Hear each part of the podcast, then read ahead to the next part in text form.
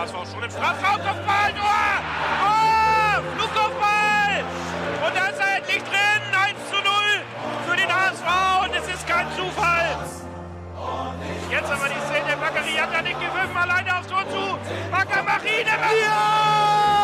1 zu 0! Tabellenführer und Sieger dieses Spitzenspiels ist nur ein Club und das ist nur, der HSV. Moin, ihr Lieben, willkommen zur 97. Folge des Volksparkgeflüsters mit Nando. Fiete. Berger. Und Lasse. Wir haben mehrere positive Nachrichten. Zuallererst gratulieren wir ganz herzlich Klaus Jasula und seiner Familie zur Geburt ihres Sohnes heute früh. Deswegen hat er heute beim Training gefehlt. Herzlichen Glückwunsch, lieber Klaus. Und ebenfalls positiv ist, dass der Kader des HSV verletzungsfrei ist, bis auf Rick van Drongelen waren und sind Stand jetzt alle Spieler fit. Und damit steigen wir auch ein in die Analyse. Das Spiel am Montag in Kiel mit 1 zu 1 in der Nachspielzeit noch äh, zwei Punkte liegen lassen oder auch nicht. Coach Tune hatte die Qual der Wahl und hat uns ein wenig überrascht. Leistner durfte von Anfang an spielen, Duziak und Kittel auch. Dafür mussten Winsheimer, Hand und Wagnumann raus. Coach, kurz vor der Halbzeit sind wir in Führung gegangen. Kurz vor Ende des Spiels in der 91. haben wir den Ausgleich kassiert. Spiegelt das genau zwei unterschiedliche Halbzeiten wieder? Um es kurz zu sagen, ja. In der, in der ersten Halbzeit haben wir klar mehr mit Ball dominiert. In der zweiten Halbzeit hat Kiel dann mehr mit Ball dominiert. Das, das spricht sich auch in alle Statistiken wieder. Ballbesitz in der ersten Hälfte hatten wir 71 zu 29. Umgekehrt dann in der zweiten Halbzeit Kiel mit 69 zu 31. Unsere langen Pässe waren äh, fast jeder fünfte war in der ersten Hälfte Pass und umgekehrt von uns dann in der zweiten Hälfte jeder fünfte Pass auch wieder ein langer Pass. Hatten hatten das Spiel in der ersten Halbzeit gut im Griff. Fand ich, Kiel hat nicht wirklich was äh, zugelassen. Wir haben nichts zugelassen. Das erste, das Tor durch den Standard, war irgendwie klar, dass das jetzt einen Standard braucht, um ähm, um das Spiel zu öffnen. Dann haben wir äh, nachgelassen haben wir eigentlich nicht. Wir haben einfach äh, anders äh, auf dem Spielfeld. Kiel hat sich ein bisschen mehr offensiv getraut, hat auch mehr dominiert, hatte mehr Ballbesitz, aber ohne dass es gefährlich wurde. Das sieht man auch an den Expected Goals. 1,0 kommen wir auf ganze Spiel, Kiel auf 0,8. Ja, dass unser Expected Goals nicht höher ist, liegt ja auch daran, dass man, äh, man hatte viel, wo, wo, ähm, wo wir im letzten Drittel des Gegners waren, wir hatten viele Konterchancen, wo einfach der Abschluss gefehlt hat und dann gibt's halt keine Expected Goals. Das ist ja das Problem an der ganzen äh, Statistik. Insgesamt finde ich das Spiel ähm, ziemlich ausgeglichen. Das war ein Spiel, was zwischen den beiden ähm, elf, äh, Strafräumen entschieden worden ist. Dass wir dann in der letzten Minute dann den, den Gegentreffer kassieren, obwohl wir vorher Chancen hatten, auf 2 zu 0 zu gehen. Ja, das ein blöder Fehler von, von Wagnumann. Ähm, aber auch nach Reis äh, Rückwärtslauf nach seinem Konter ist, ist auch schlecht. Da müsste man einfach den Gegner umreißen, die gelbe Karte kassieren und dann die ganze Mannschaft zurück in Position bringen, damit man organisiert steht und dann, glaube ich, hätten wir das Gegentor nicht kassiert. Aber passiert ist passiert. Ein Punkt aus einem, aus einem schwierigen Stadion mitgenommen und immerhin sieben Spiele, keine Niederlage. Letzte Saison hätten wir das Spiel wieder verloren, genau wie das Pauli-Spiel auch. Ich denke, das ist schon mal der erste positive Aspekt. Ne? Wir haben sieben Spiele gespielt, wir sind Tabellenführer, wir haben jetzt zwei Unentschieden in Folge gehabt, aber wir haben immer noch nicht verloren und es sieht fußballerisch einfach stabil und vernünftig aus. Wobei ich schon sagen muss, ich war überrascht. Jatta nicht im Kader, eine Option, die ich gerne gehabt hätte in so einem Spiel, ich persönlich. Winsheimer auf der Bank hat mich auch überrascht, was vorne die Beweglichkeit und die Option angeht, auch um einen Simon Terodde herumzuspielen. Genauso wie das Tune sich dazu entschieden hat, diese unglaublich spannende, temporeiche Achse Jamra Wagnumann wieder aufzulösen. Da war ich erstmal baff, weil ich gedacht habe, Mensch, ähm, Jatta nicht im Kader, Wagnumann auf der Bank, Winsheimer nicht dabei, da fehlte mir so, da fehlten mir im Endeffekt drei Optionen, Tempo zu machen gegen die beste Abwehr der zweiten Liga. Kiel hat das ganze Spiel über, das hast du eben ja richtig gesagt, unglaublich gut verteidigt, die Räume so dicht gemacht, dass wir gefühlt kein Tempo in unser Spiel gebracht haben. Es war sehr statisch, viel hintenrum und bis auf Jerry Duziak fehlte mir einfach dieser Drive nach vorne. Da wurde immer wieder draufgetreten und hintenrum gespielt. Natürlich war es irgendwo auch ein Geduldsspiel und das 1-0 hätte uns aus meiner Sicht eigentlich in der zweiten Halbzeit in die Karten spielen müssen. Du hast schon äh, recht, das Tempo fehlte, aber ich nehme an, äh, Tune hat geplant, die Kieler, Kieler Abwehr ein bisschen mehr übers Spielerische auseinanderzunehmen, mehr auseinander zu spielen. Und dafür waren diese Spieler eigentlich schon die richtigen. In der zweiten Halbzeit äh, sah es anders aus. Da hat äh, Kiel viel höher gepresst. Äh, da hätte hinten äh, gut äh, Platz gegeben. Und da hätten wir dann eben die schnellen Leute gebraucht. Und die sind ja nachher auch mit äh, Wackelmann und Winsheimer reingekommen. Und da wurde es ja auch besser, äh, um Konter zu fahren. Was mir aufgefallen ist bei diesem Spiel, äh, Terodde hat ja kaum Möglichkeiten gehabt. Die Kieler, die haben sich weniger um Terodde direkt gekümmert. Die haben einfach die Reihe danach ausgeschaltet. Also die Reihe Kittel, Duziak, Narei. Und damit haben sie unser komplettes Angriffsspiel lahmgelegt. Das haben die gut gemacht. Äh, vollkommen richtig. Das hat Kiel hervorragend verteidigt und es auch geschafft, Terodde, glaube ich, bei null Torschüssen zu halten. Der hatte keine effektive Chance. Das, das muss man den Kielern anrechnen. Die hatten einen sehr, sehr guten Plan, wie sie und die beste Offensive der Liga mit diesem Ausnahmenstürmer Terodde in der zweiten Liga relativ gut kalt stellen können. Umso ärgerlicher ist es dann auch für mich, dass gerade so ein Spieler wie Sonny Kittel, der aufgrund seiner Fähigkeiten prädestiniert dafür ist, da mehr zu kreieren, aktuell nicht in der Lage ist, sein Leistungspotenzial, sein Vermögen auf den Platz zu bringen. Er sitzt ja auch ab und zu mal draußen. Ich glaube, Tune versucht ihn auch zu kitzeln, aber da kommt gerade nichts. Die Standards, ob nun Ecken oder Freistöße von Sonny Kittel, für mich unterirdisch. Und dann die ganze Last nur auf Duziak zu laden im Mittelfeld. Von Unana kann ich das auch noch nicht erwarten. Der hat auch ab und an mal versucht anzutreiben, musste dann aber auch wieder viel hintenrum spielen. Da erwarte ich dann schon, dass gerade jemand wie Sonny Kittel mit seiner Qualität, mit seinen Fähigkeiten in der Lage ist, ein Spiel auch an sich zu reißen in der Offensive und für Überraschungsmomente zu sorgen.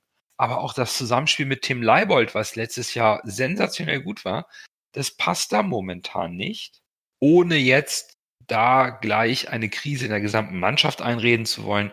Aber so von den Personalien, für die sich Tune entschieden hat, hat eben diesmal an der einen oder anderen Stelle aus meiner Sicht haben die Rädchen nicht so ganz ineinander gegriffen. Ja, ich habe es ja letzte Folge schon gesagt. Also ich komme, werde diesen Gedanken mit dieses Sonntagsfußballers und dieses Schönwetterfußballers bei Sonny Kittel, ich werde diesen Gedanken nicht los und irgendwie bestätigt er sich ja leider auch irgendwie in letzter Zeit. Es ist wirklich ein Spiel Hot und ein Spiel Hü und ein, also ein Spiel Hü und ein Spiel Hot. Und gut, sagen, sind wir ehrlich, wenn er immer Hot spielen würde, würde er nicht beim HSV spielen, sondern irgendwo beim mittleren bis vielleicht sogar guten Verein in der Bundesliga oder irgendwo in England oder so. Dann wäre er nicht bei uns, aber er kann seine Leistung nicht kanalisieren. Wenn er sie, sie mal eine richtig gute Leistung abruft, ein Spiel, ist das nächste Spiel meistens wieder durchwachsen. Also es ist echt keine konstante, konstante Kurve bei ihm. Das ist natürlich echt ärgerlich. Und man merkt es dann direkt, wenn dann so ein Anführungszeichen Ausnahmefußballer mit solchen technischen Möglichkeiten wie Sonny Kittel dann einen schlechten Tag hat, dann sieht die komplette Mannschaft gleich schlechter aus. Und stimme ich dir absolut zu. Die, die, die Ecken waren eine Katastrophe von Sonny Kittel. Und dabei hätten wir diesmal auch bei Standards die Möglichkeit gehabt, mit einem Leistner ein bisschen mehr im Strafraum für Alarm zu sorgen. Ich bin unglaublich positiv überrascht, wie gut Toni Leistner die Rückschläge sportlicher Natur weggesteckt hat. Der hat da in der Abwehrmitte körperlich robust, sauber, ohne Foulspiel abgeräumt, gezeigt, warum man ihn geholt hat, dass er eine gute Kante ist, mit einer guten Übersicht, einer sehr guten Zweikampfführung und auch vorne bei dem, bei der einen ähm, Standardsituation war auch mit dem Kopf dran in der, in der zweiten Halbzeit da hat man mal gesehen, was das für eine, für eine Wucht ist, die, die der Mann auf den Platz bringen kann. Das passt unglaublich gut zu Ambrosius, der uns, der mich weiterhin unglaublich begeistert. Haier ist mehr so der etwas filigranere äh, Innenverteidiger, der beidfüßig ist und dazu diese beiden körperlich starken Jungs. Die haben die beiden Stürmer von Kiel sehr gut im Griff gehabt. Sowohl Serra als auch Rese. Da habe ich jetzt auch nicht, nicht viel gesehen von den beiden. Auch bei hohen Bällen bis auch am Ende. Äh, das sieht gut aus. Also diese defensive Stabilität trotz des Wechsels war gegeben. Und Toni Leisten hat ein gutes Spiel gemacht. Aber nach vorne, oh, das war schon, das war schon zähe Kost, also auch von beiden Mannschaften. Ich fand jetzt Kiel in der zweiten Halbzeit auch nicht überragend. Umso ärgerlicher ist es, dass wir da nicht geschafft haben, die Räume, die sich uns geboten haben, durch das Anlaufen von Kiel zu nutzen, um die Konter mal nicht so schlampig, sondern gezielt so auszuspielen, dass wir den Deckel drauf machen können. Das wäre möglich gewesen aus meiner Sicht. Ja, das Ding, wo Narey nach vorne läuft und dann die Flanke reinbringt, war es war Narey, ne? Genau. Und äh, dann ein bisschen zu kurz spielt und Hand nicht mal an den Ball kommt, als es 1-0 steht. Das Ding musst du machen. Wenn du das 2-0 machst, gewinnst du das Spiel, dann gewinnst du endlich das erste Mal in Kiel.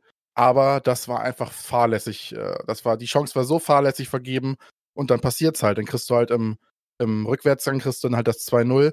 Was ich so ein bisschen kritisch sehe, ist, wie die Öffentlichkeit jetzt wieder auf dieses Tor reagiert hat bei Twitter und bei den öffentlichen, Me äh, öffentlichen Medien, bei den äh, Social, Media, Social Media kam direkt wieder, oh, der alte HSV ist zurück und wieder in der Nachspielzeit. Ich meine, ey, das war ein Spiel von sieben. Wir sollten da echt nicht den Teufel an die Wand malen und jetzt sagen, es geht wieder los wie vorher. Ich kann mir das nicht vorstellen. Das war vielleicht einmal ein blöder Moment, aber man kann nicht von dieser einen Situation jetzt äh, darauf schließen, dass das die nächsten Spiele jetzt so weitergeht. Also da bitte ich auch die HSV-Fans mal die Füße stillzuhalten und nicht direkt wieder alle, zu, alle über einen, in einen Sack zu stecken und draufzuhauen und sagen, hier, die können alle nicht mehr verteidigen. Wir fangen uns jetzt wieder tausend Dinge an der Nachspielzeit. Das wird nicht passieren in meinen Augen. Da sollten, wie gesagt, alle mal ruhig bleiben. Ja, ansonsten, was mir ein bisschen gefehlt hat, wie ihr eben schon meintet, war so ein bisschen dann am Ende die Geschwindigkeit über Konter. Jatta war anscheinend noch nicht fit genug, um dann wirklich äh, zu spielen oder eingewechselt zu werden. Ja, der HSV und die Spiele, wo man sich halt deutlich absetzen kann. Ne? Wir kennen es ja seit Jahren. Ich habe das vor dem Spiel mir schon so im Hinterkopf schwirrte es mir schon rum, äh, wir könnten sechs Punkte Vorsprung haben.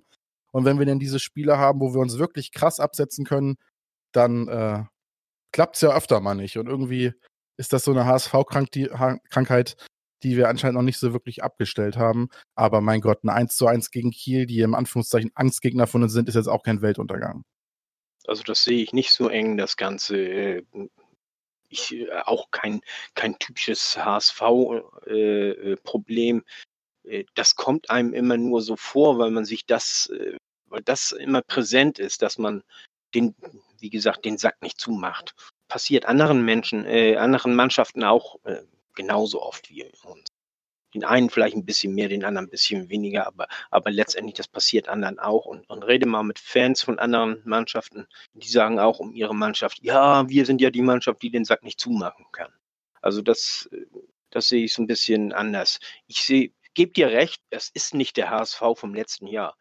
Also die ganze Reaktion auch auf der hier nach dem Tor und so, das war eine ganz andere als äh, im, im letzten Jahr, äh, wo wir, wo du merktest, wenn du ein Gegentor kriegst oder so, äh, da ließen sie die Köpfe hängen oder so. Nee, also hier war man richtig, man war wütend, man war gallig auf sich. Man hätte am liebsten äh, dieses Gegentor noch für ein eigenes Tor genutzt, dafür fehlte denn aber die Zeit. Also für mich war das einfach nur eine äh, saumäßig dumme Verkettung von, von Unglücksfällen erstmal, ich glaube, äh, Nare geht nicht richtig hinterher, so dass Vor Porat die Flanke geben kann. Leistner verliert das Kopfballduell da in der Mitte. Denn hüpft der Ball so unglücklich zwischen, äh, im, im äh, Strafraum auf, dass er über hier Wagnumann springt. Wagnumann hätte natürlich, hätte er gewusst, dass Leistner nicht rankommt, hätte er dem Ball entgegengehen müssen. Allerdings, wenn Leistner rankommt, dann muss er bei seinem Gegenspieler bleiben. Das war für ihn auch eine ganz doofe Situation und sich da richtig entscheiden. Äh, man muss auch mal zugeben, wenn es scheiße läuft. Und das ist scheiße gelaufen, das Gegentor. Ich möchte nicht sagen, dass Kiel das gut gemacht hat oder irgendwie so. Das ist einfach nach vorne geholzt, dann Zweikampf verloren da, dann steht Wagner, Wagnermann so ein bisschen blöde und dann ist äh, der hier Meester alleine vom Tor. Was, was wir wirklich falsch gemacht haben, ist, wir haben, wie Nando auch schon sagte, die, die Konter schlampig zu Ende gespielt und haben vorm Tor die falschen Entscheidungen getroffen. Einfach. Muss man ganz klipp und klar sagen. Und zwar mehrfach. Also das fing ja schon in der ersten Halbzeit an. Da will Terodde äh, zu Narei ablegen, was im Grunde genommen genau richtig ist, bloß du hast einen Kieler dazwischen. Ne? Hätte er selber abziehen müssen. Die Chance wäre größer gewesen. Und, und so zieht sich das durchs ganze Spiel. Also das ist äh, vorne, vorm Tor haben wir die falschen Entscheidungen getroffen und das hat uns den Sieg gekostet, meiner Ansicht nach. Ich bin auch noch weit entfernt davon, irgendwelche Parallelen zur, zu den letzten beiden Zweitliga-Jahren zu ziehen. Das war jetzt selbstverständlich ein Tor in der 91. Minute, was so unglücklich zusammengelaufen ist, worüber man sich ärgern kann, ärgern muss, weil man vorher die Möglichkeiten nicht genutzt hat, eine drückende, optisch drückende Kieler Mannschaft mit einem Konter den Gar auszumachen. Auf der anderen Seite hatte ich auch nie das Gefühl, dass wir jetzt wirklich unter diesem Druck zusammenbrechen oder unser, der HSV zusammenbricht, weil wir souverän gestanden haben. Wir haben das gut verteidigt. Wir haben nur das Umschaltspiel nicht richtig gut gemacht. Nichtsdestotrotz finde ich schon, dass irgendwo man drüber sprechen kann, ob wir in der zweiten Halbzeit nicht ein bisschen ausgecoacht wurden oder Daniel Thune. Ich verstehe, dass er Kin Zombie gebracht hat für, äh, für das Spiel, weil das ein ehemaliger Verein ist, aber muss er ihn für Onana bringen, der mir bis dato sehr gut gefallen hat, auch noch als einer der wenigen äh, aus der Tiefe versucht hat anzutreiben. Und ich bin mir nicht sicher, ob der Wechsel Kinzombie Onana auf dieser Position geschickt war. Da tue ich mich ein bisschen schwer. Der Wechsel war relativ früh, schon in der 64. Minute. Der, der, der griff nicht so richtig. Und dann kam ja die, die, die Wechsel in der 77. und 88. Vielleicht war Aaron Hunt in der 88. Minute ein bisschen zu spät. Vielleicht muss ich so einen erfahrenen Spieler, der, der ein Spiel auch gestalten und lenken kann, etwas früher bringen, um etwas mehr Ballsicherheit und ähm, Übersicht ins Spiel zu bekommen, weil die ging uns nach vorne schon ein bisschen ab. Terodde hing irgendwann nur noch in der Luft. Da haben wir zu wenig draus gemacht irgendwo. Das ist, ähm, aber das auch, aber da hast du vollkommen recht, Fiete, sowas kann halt mal passieren. Am Ende gewinnen wir das Ding 1-0, weil wir den letzten Ball sauber verteidigen und Wagnumann vielleicht doch etwas optimistischer hingeht und das Ding nicht aufprallen lässt, sondern direkt wegzimmert und nicht den einen Schritt macht, um, um irgendwie Sicherheit zu haben, dann kräht kein Hahn danach. Jetzt natürlich kommen die Stimmen, ja, das war nicht überzeugend. Irgendwo liegt die Wahrheit in der Mitte, aber auf der anderen Seite, immer noch haben wir gegen eine Mannschaft gespielt, die stark eingespielt ist, die immer auch oben so ein bisschen mitspielt. Und wir haben es wir haben's nicht verloren. Wir ärgern uns über das Gegentor. Die Woche davor lagen wir kurz vor Ende hinten, haben noch den Ausgleich gemacht. Da kann man auch viel Positives rausziehen.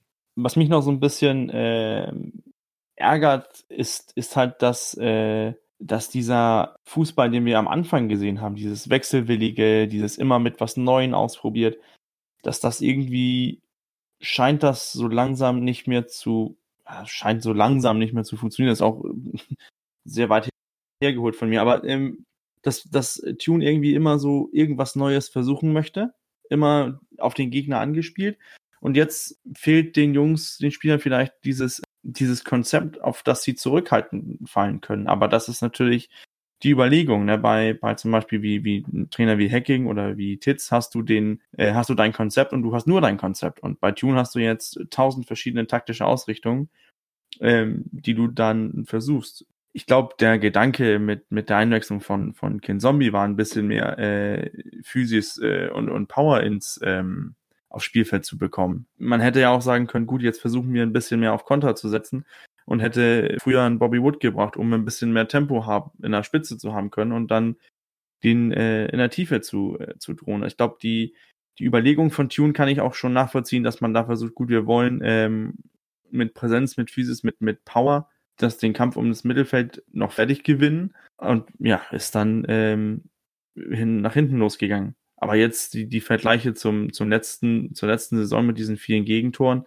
in der Nachspielzeit, ich glaube es auch nicht, dass das so kommt, weil, weil wir es auch angesprochen haben, die Reaktion der Spieler nach dem Gegentreffer. Das war immer noch dieses, wir wollen uns wehren, wir, wir, wir akzeptieren das nicht. Problem ist natürlich nur, jetzt liegt es in den Hinterköpfen der Spieler. Einige von denen, die letztes Jahr da sind, die denken ja jetzt schon, ach du Scheiße, geht das wieder los? Die Fans sind sofort da, oh, jetzt geht's wieder los. Die Presse ist sofort da, oh, jetzt geht das wieder los mit Gegentoren in der Nachspielzeit.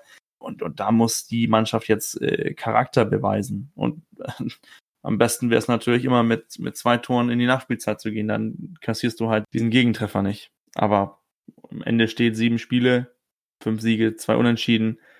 Saisonstart ist doch gelungen. Ja, ganz ehrlich, wenn uns das letztes wenn uns das volle Saison vorgeschlagen worden wäre, dieser Saisonstart, hätte da einer von euch gesagt, nee, nehme ich nicht? Ganz bestimmt nicht. Nein, das, also das nehmen wir auf jeden Fall. Ja, aber, aber das ist doch das, was, was mich daran stört. Das ist wieder, im Grunde genommen können wir doch wirklich zufrieden sein.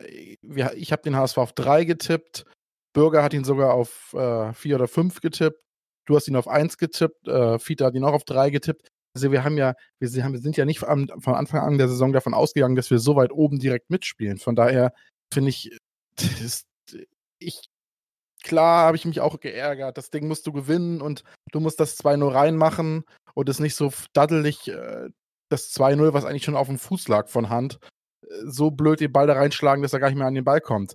Aber im Nachhinein ist es ein 1-1, dann ist nichts passiert. Es ist nicht so, dass wir von Kiel abgeschossen wurden.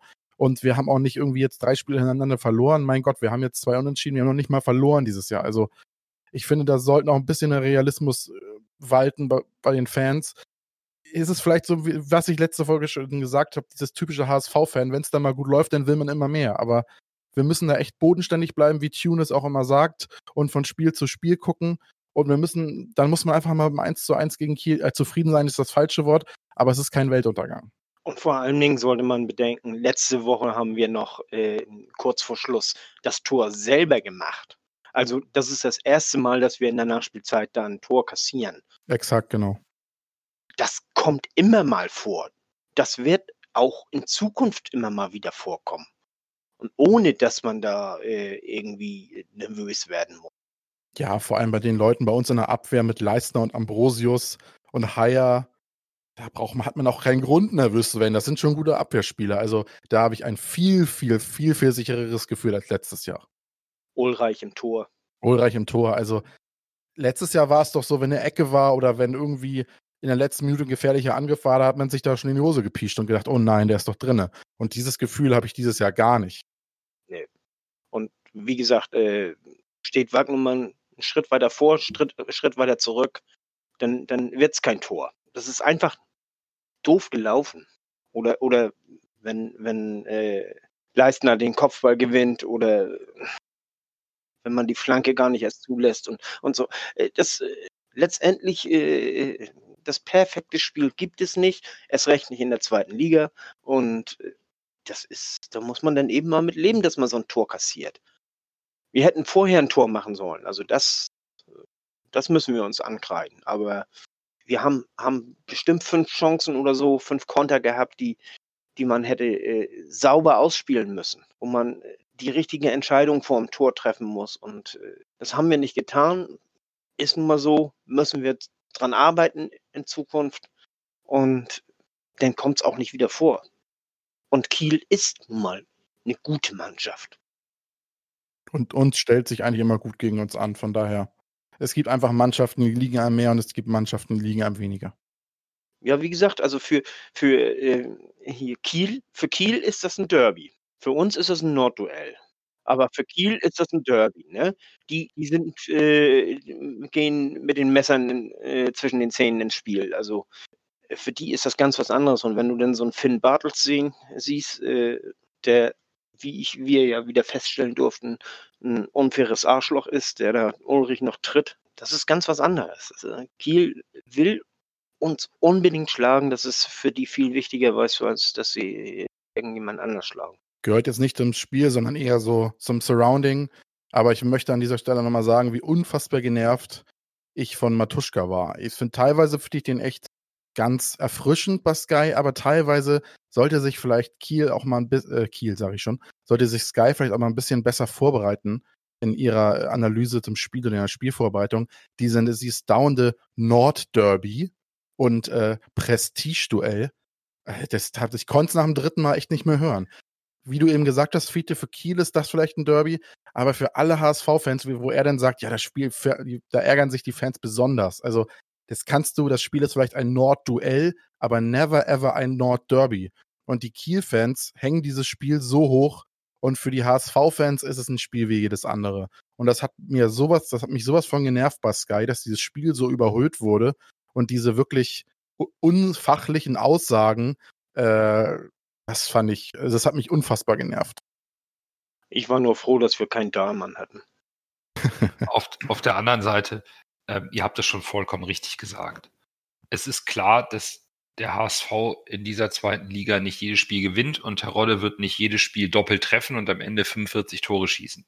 Ganz klar. Da muss man die Kirche auch mal im Dorf lassen. Ich schmeiße mal fünf Euro in unser Phrasenschwein rein, aber es ist ja so. Wir werden nicht jedem Gegner äh, das Mützchen polieren und denen die Hütte voll schießen sondern ähm, da passieren solche Spiele auch. Natürlich muss man Fehler ansprechen. Und wenn ich mir die Stimmen von, von Tune, Jamra und Leister nach dem Spiel anhöre, dann merkt man auch die Unzufriedenheit, aber eben auch, dass das Positive herausgestellt wird. Und das sollten wir, und das haben wir, glaube ich, auch getan, äh, das sollten wir auch im Kopf behalten. Es war ein schweres Spiel wir haben es gut gemacht und am Ende gab es ein unglückliches Gegentor und dadurch äh, haben wir unentschieden gespielt. Aber wir haben eben auch nicht verloren. Wir haben nicht äh, Angsthasenfußball gespielt in der zweiten Halbzeit und, irgendwie versucht, das 1 zu 0 zu verwalten. Wir haben vielleicht in diesem Spiel die Lösung nicht gefunden, um das zweite zu machen. Oder die, die Lösungen waren da, aber wir konnten sie nicht anwenden. Das ist auch okay. Und aus meiner Sicht kommt sogar diese Länderspielpause für den HSV jetzt gerade ziemlich gut. Denn jetzt haben wir mal zwei Unentschieden gehabt, haben gemerkt, okay, das ist hier nicht immer nur bergauf, sondern da muss man auch mal dran arbeiten. Und diese jetzt noch elf Tage oder zwölf bis zum nächsten Spiel geben Tune und der Mannschaft auch Zeit, den Entwicklungsprozess weiter voranzutreiben. Natürlich wird man im Sport an Ergebnissen gemessen, aber Stand jetzt nach sieben Spielen stimmen die Ergebnisse. Und es stimmt auch das Auftreten der Mannschaft auf und neben dem Platz. Man hat solche Sachen wie äh, Leistner aufgefangen. Man wird auch sicherlich die Unsicherheiten von Jasula auffangen und den Burschen unterstützen, dass er wieder Fuß fasst. Von daher will ich einfach auch weiterhin positiv schauen. Aber mich ärgert trotzdem dieses dumme Gegentor, was aus meiner Sicht vermeidbar war, aber so ist nun mal Fußball. Ohne Fehler gibt es keine Tore. Und Kiel ärgert sich wahrscheinlich auch, dass sie diesen blöden Ball zum äh, 0 zu 1 so schlimm verteidigt haben. Ich meine, Dutiak schlägt den Ball da so ein bisschen mit dem Rücken an der Seitenlinie einfach mal äh, vors Tor und der, der landet genau am zweiten Pfosten, wo zwei von uns blank stehen. Ist jetzt auch nicht gerade, wo man sagen würde, das haben wir aber fein rausgespielt. Nein, da haben wir nachgesetzt und Kiel hat in dem Moment gepennt. Und technisch und überragend von Duciak, ne? Also Natürlich. Also. Genauso hat Kiel aber auch mit einem ganz probaten Mittel kurz vor Ende mal einen langen Ball reingeschlagen. Ja, und dann rutscht er eben mal durch. Kurz danach hat äh, Ulreich äh, den anderen Ball noch hervorragend gehalten und der Mees trifft den Ball ja nicht mal voll. Der rutscht ihm ja auch so ein bisschen drüber und geht dann über, über unseren Keeper.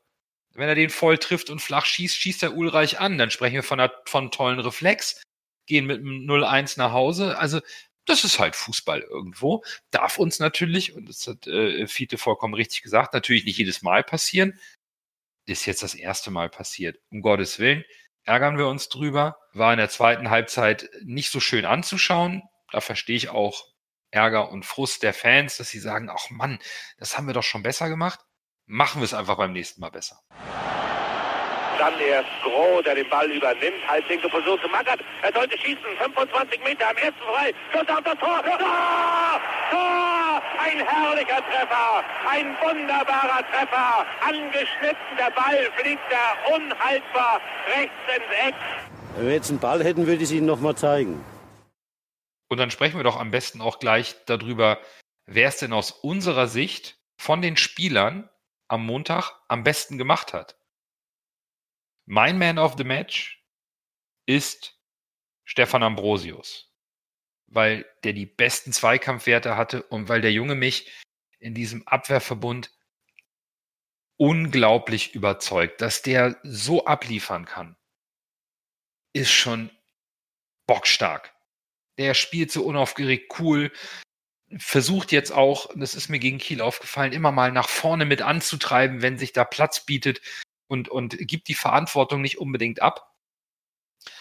War für mich mein Man of the Match. Fiete.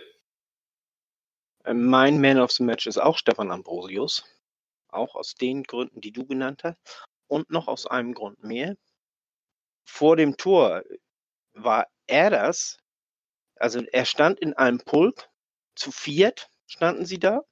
Er und drei Kieler. Und er gewinnt den Kopfball und äh, köpft zum Tor, sodass Duziak den kriegt. Und nicht ein Kieler.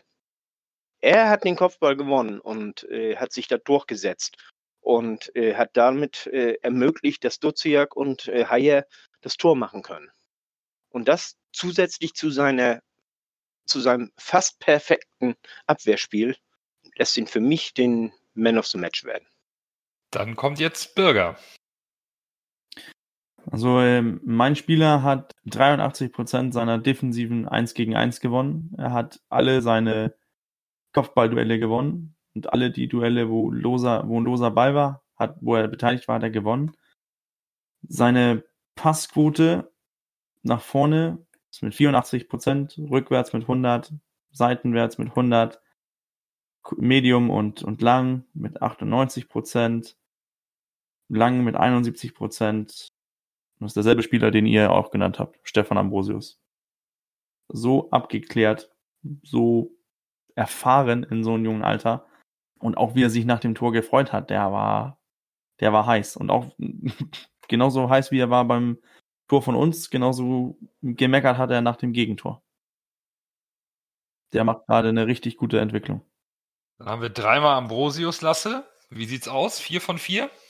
Na, ich habe auch einen Verteidiger, aber leider den anderen Verteidiger aus der Dreierkette. Gut, einer der anderen Verteidiger aus der Dreierkette oder Viererkette. Ist ja ein bisschen variabel bei uns, wie du es nennen möchtest. Ich habe mich für Toni Leistner entschieden, weil ich das sehr gut fand, wie er so quasi kalt nach seiner Sperre ins Spiel kam. Ich habe ja letzte Folge gesagt, für ihn jetzt schwer in die Mannschaft zu kommen, aber wenn er so weitermacht, wird das echt ein ganz schöner Kampf. Wenn du Dreierkette spielst, können alle drei spielen. Bei Zweierkette fällt natürlich immer einer hinten raus, weil Haya, Ambrosius und Leistner in meinen Augen top drauf sind. Also, wenn ich nicht Leistner genommen hätte, hätte ich tatsächlich auch Ambrosius genommen, weil der dessen, dessen Konstanz ist schon Wahnsinn. Da frage ich mich immer, warum der letzte Saison gar nicht gespielt hat.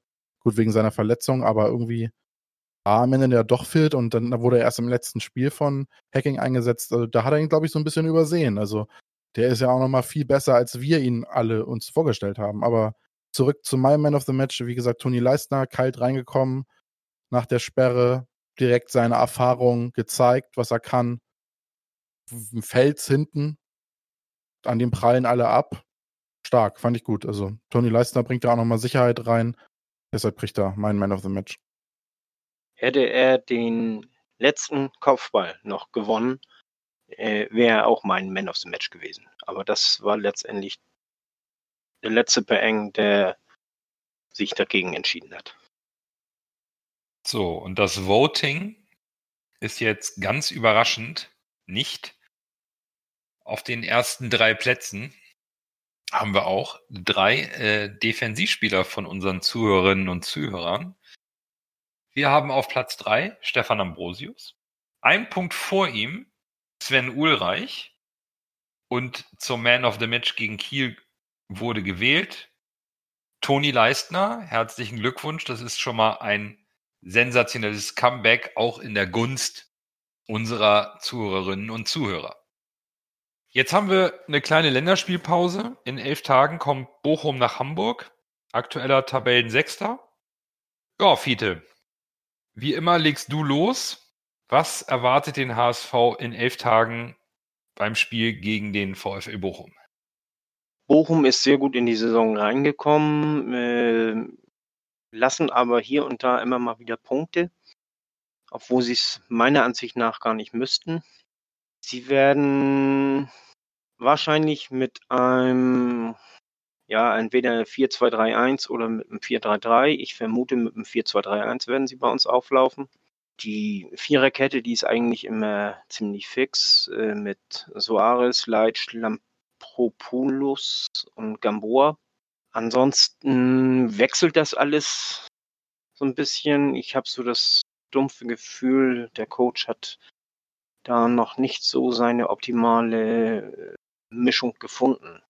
Was interessant ist, dass meistens Novotny anfängt und nicht äh, Javolin, der in meinen Augen der eindeutig bessere Stürmer ist, aber der hat, meine ich, habe mal was gehört, äh, so ein bisschen disziplinäre Probleme gehabt und äh, wird deswegen nicht, startet deswegen nicht. Wo Bochum verwundbar ist, ist, wenn man sie wirklich intensiv angeht. Das mögen die nicht haben. Das hat Fürth letzte Woche getan, das hat Braunschweig getan, denn und die beiden Spiele, die haben sie dann auch äh, verloren. Und das ist ein bisschen deren, deren Schwachpunkt. Und ich hoffe, dass wir es schaffen, die wirklich intensiv anzugehen und dann sollte man die auseinander spielen können. Da gehe ich einfach von aus. Ich habe mir mal die letzten Spiele von Bochum angeschaut und äh, rein jetzt nur äh, recherchiert. Was ich sehr interessant finde, ist, dass Bochum auswärts sehr stark ist. Da haben sie äh, zwei von drei Spielen gewonnen, haben aber jetzt gerade zu Hause gegen Fürth 0 zu 2 verloren und Fürth ist plötzlich Dritter. War jetzt auch nicht ganz so zu erwarten nach dem Saisonstart. Es ist ja auch relativ eng noch beieinander hinter uns. Äh, das ist nicht so ganz auseinander. Bochum hat als Sechster trotzdem elf Punkte, drei Siege, zwei Unentschieden, zwei Niederlagen, neun zu acht Tore. Du hast es vorhin gesagt, 4-2-3-1 oder 4-3-3. Und Jan ähm, Voulard halte ich auch für einen extrem gefährlichen Spieler. Den hatten wir uns auch letztes Jahr angeschaut und gesagt, das wäre auch einer für unseren HSV. Ich bin da ein bisschen gespannt. Ich halte Bochum für eine spielerisch sehr starke Mannschaft, die aber auch, äh, wie im letzten Jahr, noch nicht so richtig in Tritt gekommen ist. Das ist mal gut, dann gibt's da wieder so eine Delle. Ich sehe da eine, eine große Chance für den HSV, das Ding zu gewinnen, gerade nach der Pause, weil wir da auch neu sortiert mit, mit frischer Kraft rangehen werden also ich, ich sehe uns da einfach im Vorteil. Unser Kader ist unglaublich tief. Da ist jetzt äh, alles an Bord, was man braucht. Und bei Bochum, ja, das ist so ein bisschen eine Wundertüte. Ich bin halt gespannt, was da von Bochum kommt, aber die Anfälligkeit, die sie haben, wenn man ihnen ein Spiel aufdiktiert, die ist klar erkennbar. Und da sollte der HSV dann auch mit Wucht und breiter Brust und einer offensiven Aufstellung Bochum intensiv anlaufen, auch mit solchen Spielern wie Manuel Winsheimer oder Baccariata, die immer wieder für Druck auf die Abwehr sorgen. Flügelzange, Jatta Amici. Safe. Amici muss sein, ne? Amici muss mal rein. nee, aber tatsächlich, äh, was ihr da so erzählt habt und so, so sehe ich es auch, ist, wäre das natürlich ein probates Mittel. Äh, richtig Dampf nach vorne. Das ist ja eigentlich was, was uns liegt. Wen wir nicht vergessen dürfen, ist Simon Zoller, halt hier auch für einen sehr guten Fußballer. Spielt ja immer so links außen ja, bei Bochum. Und natürlich Fußballgott äh, Robert Tesche, ne? Der darf nicht hinten rüberfallen. Um Gottes Willen, natürlich. Der große Robert. im Mittelfeld ist äh, brandgefährlich. Aber natürlich, Simon Zoller ist noch jemand, der auch weiß, wo das Tor steht. Und der auch variabel spielen kann. Ist, äh, ganz so schlecht ist Bochum sicherlich nicht. Die sind bestimmt nicht schlecht. Äh, Zoller kommt allerdings meistens über rechts, nicht über links. Äh, über links äh, spielen die meistens mit Pantovic oder Blum. Aktuell ist Zoller der ähm, beste Torschütze der Mannschaft mit, mit zwei Toren. Da muss man schon ein bisschen drauf achten. Er ist auch, glaube ich, gelistet als Rechtsaußen, äh, trägt aber eigentlich als Mittelstürmer vor Jahren so eigentlich aufgestellt worden. Klar, ähm, muss man sich mal anschauen, wie sie es dann machen. Ich könnte mich, könnte mir auch sehr gut vorstellen, dass Janvula ähm, als, als Stoßstürmer für einen Konter startet. Aber ist halt immer so eine Sache.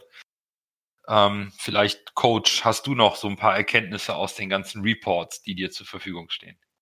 Also ich denke, wir, wir können, wir werden ein, äh, ein relativ defensiv und tiefstehendes Bochum erwarten und die dann ähm, heftig auf, äh, auf Konter setzen, weswegen ich eigentlich auch erwarten würde, dass ein äh, Gangvula vorne spielt. Aber ja, wie gesagt, dieses, ähm, dieses 4-2-3-1, was die, was ich, wovon ich auch ausgehen werde, dass die spielen werden, ähm, das kannst du ziemlich einfach, äh, wenn du defensiv stehst, in ein, äh, in dieses 4-4-2-Block um dann oder umwandeln und dann, wenn du kompakt stehst, wenn du die Reihen hältst, wenn du den, den Abstand hältst, dann ist es ziemlich schwierig für den Gegner, das, das durchzubrechen. Und ich glaube, dadurch ist Bochum auch auswärts so gut, weil die kompakt stehen, tief stehen und dann versuchen, den Gegner irgendwann auf Konter zu schlagen. Äh, in meinen Augen sagt das auch viel eigentlich aus, dass man in neun, in sieben Spielen nur neun Treffer gemacht hat. Und jetzt weiß ich, jetzt kriege ich das Programm von Bochum nicht äh, ganz, aber äh, ich kann mir hier gucken, die haben, die haben schon gegen Würzburger Kickers haben die gespielt. Die haben gegen Braunschweig gespielt, gegen Aue. Das waren, das sind jetzt Spiele und dann natürlich auch gegen, gegen Fürth. Das sind die letzten fünf Spiele. Du hast gegen Vereine gespielt, wo du das Spiel machen musstest. Zum Beispiel jetzt gegen Braunschweig, da hat man verloren. Du hast dich gegen Würzburger Kickers bestimmt schwer getan, ohne das Spiel vor Augen zu haben. Aber du gewinnst da 2 zu 3. Das sagt mir aus, das ist ein, Team, das Probleme hat, das Spiel zu machen. Und sie müssen das Spiel in Hamburg auch nicht machen. Was müssen wir machen? Die stehen defensiv, werden abwarten, was kommt. Und ja, dann müssen wir die qualitativ schneller und besser bespielen, als wir auf jeden Fall, wenn man es vergleichen kann, gegen Würzburger Kickers angefangen sind. Welche taktische Formation würdest du denn jetzt sagen, ist diejenige, die der HSV wählen sollte, um Bochum so unter Druck zu setzen, dass sie ähm, in Probleme kommen? Also wenn, wenn wir davon ausgehen, dass du, äh, dass äh, Bochum in dieses ähm, 4-2-3-1 kommt und die defensiv dann in ein 4-4-2 um, umstellen und dann gehen, dann äh, würde ich mit einem 3-4-3 gehen. Dadurch ähm, habe ich immer defensiv Überzahl, wenn die zwei Stürmer spielen, oder ein Stürmer und ein Zehner und der Zehner dann äh, Pressing macht. Im Gegenzug äh, ist es kein Problem, dass man dann mit drei Spielern angreift. Dann hast du, die wollen immer plus eins hinten spielen, also ein Verteidiger mehr als wir äh, Stürmer sind.